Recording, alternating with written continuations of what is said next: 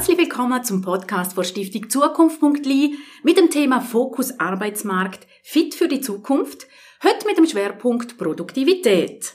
Im heutigen Interview der Stiftungsratspräsident von Stiftung Zukunft.li, der Peter Isenhut. Herr Isenhut, das Bruttoinlandprodukt von Liechtenstein ist in den letzten Jahren relativ stark gewachsen. Was genau sind die Hauptgründe dafür? Wachstum heisst ja eigentlich nichts anderes, als dass mehr produziert worden ist. Und mehr produzieren kann man nämlich nur auf zwei Arten. Entweder man schafft mehr oder man schafft produktiver. In Liechtenstein ist es so, dass Produktivität quasi sich nicht verändert hat, die mehr oder weniger stagniert. Das heißt, das Wachstum ist fast ausschließlich einem Beschäftigungsanstieg zu verdanken. Und zugespitzt formuliert ist also so, dass Liechtenstein eigentlich so viel Arbeitsplätze geschaffen hat, weil die Produktivität so schwach war. Das ist ein bisschen zugespitzt formuliert. Und darum ist es also, dass Liechtenstein in der Zwischenzeit ja mehr Beschäftigte hat als Einwohner. Könnte man an dieser Stelle sagen, dass Produktivität ein Maßstab für Leistungsfähigkeit ist?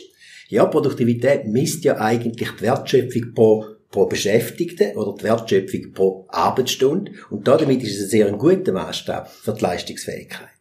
Und wenn eine Unternehmung leistungsfähig ist oder eine Volkswirtschaft leistungsfähig ist, dann heißt das auch, dass sie ihre Produkte, ihre guten und besseren Produkte, immer bessere Produkte, gut am Markt verkaufen. Und das ist eigentlich die Voraussetzung für eine höhere Produktivität. Es ist quasi also der Schlüsselfaktor für die Wettbewerbsfähigkeit. Ohne gute Produktivität sind sie nicht wettbewerbsfähig. Es ist eigentlich der Maßstab auch für bessere Einkommen, höhere Löhne und damit das Wichtigste für die Steigerung vom Wohlstand. Beleuchten wir einmal die verschiedenen Branchen. In welchen ist Produktivität hoch, in welchen eher tief? Hoch ist sie vor allem in den Branchen, wo kapitalintensiv und technologieintensiv produzieren, wo die Qualifikation der Mitarbeiter hoch ist und meistens auch bei denen, die sehr exportstark sind. Dort ist die Produktivität hoch. Als Beispiel, das ist die ganze Finanzbranche oder Maschinenindustrie, wo pro Beschäftigten etwa eine Wertschöpfung hat von rund 200.000 Franken. Und Beispiel für tiefe Produktivität ist die Landwirtschaft oder ist das Gastgewerbe. Äh, relativ tiefe Qualifikation der Mitarbeiter, nicht sehr kapitalintensiv und auch nicht exportorientiert. Und dort ist Produktivität etwa 50.000 Franken. Und ob sie eine Produktivität von 200.000 Franken oder 50.000 Franken machen, ist natürlich matchentscheidend für die Löhne, die sie zahlen können. Also so erstaunt es nicht, dass die Finanzbranche viel bessere Löhne kann zahlen als die Landwirtschaft oder das Gastgewerbe. Da stellt sich die Frage, was genau sind denn die Ursachen für das tiefe Wachstum von Produktivität im Liechtenstein? Ja, es gibt verschiedene Ursachen natürlich, aber einer von der ganz wichtigen ist der Strukturwandel innerhalb von einer Branche. Also wenn Sie zum Beispiel an die Finanzbranche denken, wo 2008 ein externer Schock in der Krise gekommen ist, dann noch eine Regulierungswelle entstanden ist, die Regulierungskosten und der externe Schock in Produktivität massiv sinken lassen. Oder in der Industrie, wo der Schweizer Franken so stark gestiegen ist, damit die Wertschöpfung reduziert worden ist, ist die Produktivität stark zurückgegangen. Das ist ein Grund, das ist ein Strukturwandel. Ein zweiter Grund ist zu wenig Investitionen. Investitionen in Sachkapital, in Technologien oder Investitionen in Menschen, in Qualifikationen vom Mensch. Und wenn dort zu wenig stattfindet, dann äh, ist, leidet die Produktivität darunter. Und wahrscheinlich, genaue statistische Daten haben wir nicht, aber ist der Strukturwandel innerhalb der Branche und die relativ tiefe Investitionen sind vermutlich der Hauptgrund für Produktionsschwäche. Jetzt kennen wir die Ursachen für das tiefe Wachstum der Produktivität. Wie aber kann oder könnte Produktivität gesteigert werden? Auch da gibt es verschiedene Ansätze. Und einer der zentralen, das ist vorher schon ein bisschen rausgekommen, ist Aus- und Weiterbildung, die Investitionen in diesem Bereich. Und damit ist vor allem wichtig, dass die, die richtigen Profile, also die Profile, die am Markt gesucht werden, auch angeboten werden. Also zum Beispiel haben wir genügend Informatiker, genügend Pflegekräfte oder genügend Techniker. Wenn nicht, trifft das Angebot nicht auf Nachfrage und darunter leidet natürlich Produktivität. Und wenn Sie einen höheren Wandel haben, und da haben wir gegenwärtig ein grosses, ein grosses Tempo vom Wandel von der angeforderten Fähigkeit, die Sie haben, und wenn und Weiterbildungssystem mit dem Wandel nicht nachkommt, drückt sich das automatisch in der Produktivität aus.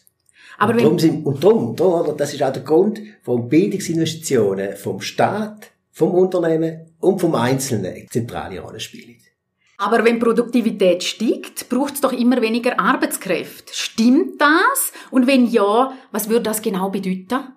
Es ist natürlich schon so, dass Digitalisierung, künstliche Intelligenz und Roboterisierung mit der Angst verbunden sind, dass ein Rückgang von der Nachfrage eintreten, beziehungsweise ein Rückgang von der Nachfrage nach Arbeitskräften und damit Arbeitsplätze verloren gehen. Die, die Ängste sind aber schwierig zu beweisen, weil sicher gehen an gewissen Art Arbeitsplätze verloren, an anderen entstehen aber neue. Was die Saldo-Wirkung schlussendlich ist, ist sehr schwer zum Abschätzen. Was wir aber genauer wissen, ist, wie viele Leute in den nächsten 15 Jahren pensioniert werden, beziehungsweise 65 Jahre alt werden. Das sind in Liechtenstein etwa 20.000 Arbeitskräfte und kommen nur etwa 5.000 Junge nach in den Arbeitsmarkt, so dass dort also ein Rückgang vom Angebot von etwa 15.000 Arbeitskräften entsteht. Und darum ist nicht nur die Frage, geht uns die Arbeit aus, sondern auch die Frage, gehen uns die Arbeitskräfte aus, durchaus gerechtfertigt. Was jetzt grösser ist, der Nachfragerückgang oder der Angebotsrückgang, ist nicht so bedeutend nach meiner Meinung. Denn viel entscheidender ist, dass Angebot und Nachfrage, wie wir es vorher schon angetönt haben, übereinander einstimmen. Also Nachfrage und Angebot muss etwas gleich anbieten. Und dann haben wir eine gute Ausgangslage für Produktivität. Die Tatsache jetzt gegenwärtig scheint es aber nicht so sein. Darum haben wir einen Fachkräftemangel. Das ist ein Indiz dafür, dass Angebot und Nachfrage eben nicht übereinstimmen. Und darum ist es eben nötig, mehr zu investieren in die Aus- und Weiterbildung und vor allem die richtigen Investitionen zu treffen. Und zum Schluss, Herr Riesenhut, besteht zwischen der demografischen Entwicklung und der Produktivität ein Zusammenhang? Ja, das ist eine ganz gute Frage und zwar darum, weil Demografie und Produktivität eben sehr entscheidend sind. Das heißt, wenn immer weniger Erwerbstätige für immer mehr Rentner aufkommen können sie die Last eigentlich nur dann tragen, wenn die Leistungsfähigkeit und Produktivität ansteigt. Wenn nicht, dann wird es schwierig. Also, je kleiner Produktivitätsfortschritt, desto größer das Finanzierungsproblem in dem Bereich der Vorsorge. Danke Peter Isohort für die ausführlichen Informationen zu dem spannenden Thema. Wer die interessante Publikation Fokus Arbeitsmarkt fit für die Zukunft ganz genau anschauen möchte, findet sie unter www.stiftungzukunft.li. An dieser Stelle danke fürs Zuhören und wir freuen uns, wenn Sie das nächste Mal wieder mit dabei sind. Dann geht es nämlich ums nächste spannende Thema Raumentwicklung Liechtenstein, gestalten statt nur geschehen lassen.